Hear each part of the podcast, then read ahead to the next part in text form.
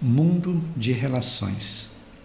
A vida humana é constituída por grande e bonito mistério e se manifesta de forma relacional, seja em negócios, na convivência, no diálogo e no calor humano. Toda pessoa deve criar relações para dar sentido ao seu existir.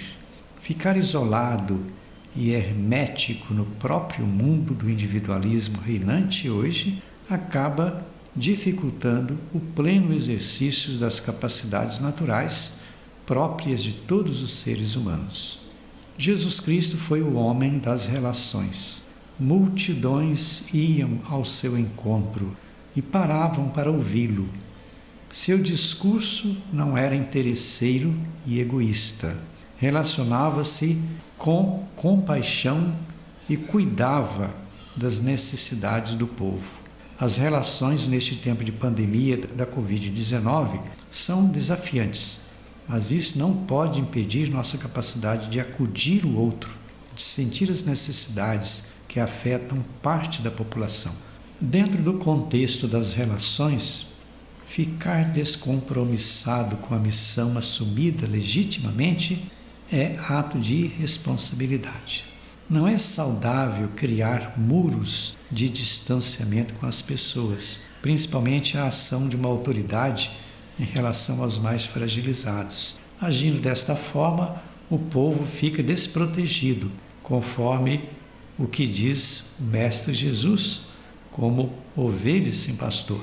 Muitas autoridades abandonam o rebanho, aqueles que são seus liderados, simplesmente por causa de interesses particulares.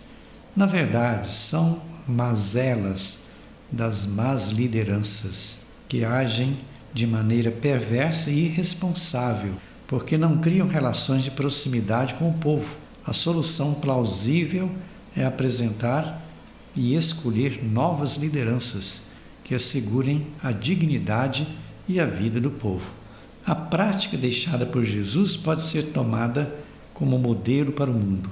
Seu critério de agir estava fundamentado no processo de união e relação entre as pessoas, evitando qualquer forma de discriminação e preconceito. Para Cristo, que procurou estabelecer a unidade e a paz, o amor deve superar o ódio e o perdão prevalecer sobre a punição. Assim procurou unir os que estavam distantes. Os muitos discursos vazios, focados em projetos irreais e irrealizáveis não ajudam no relacionamento com as pessoas e nem conseguem dar autenticidade ou legitimação para que alguém tenha verdadeira autoridade e seja realmente comprometida com a vida do povo. Muito pelo contrário, eles podem até provocar inúmeras exclusões sociais, discriminação, injustiça e sofrimento.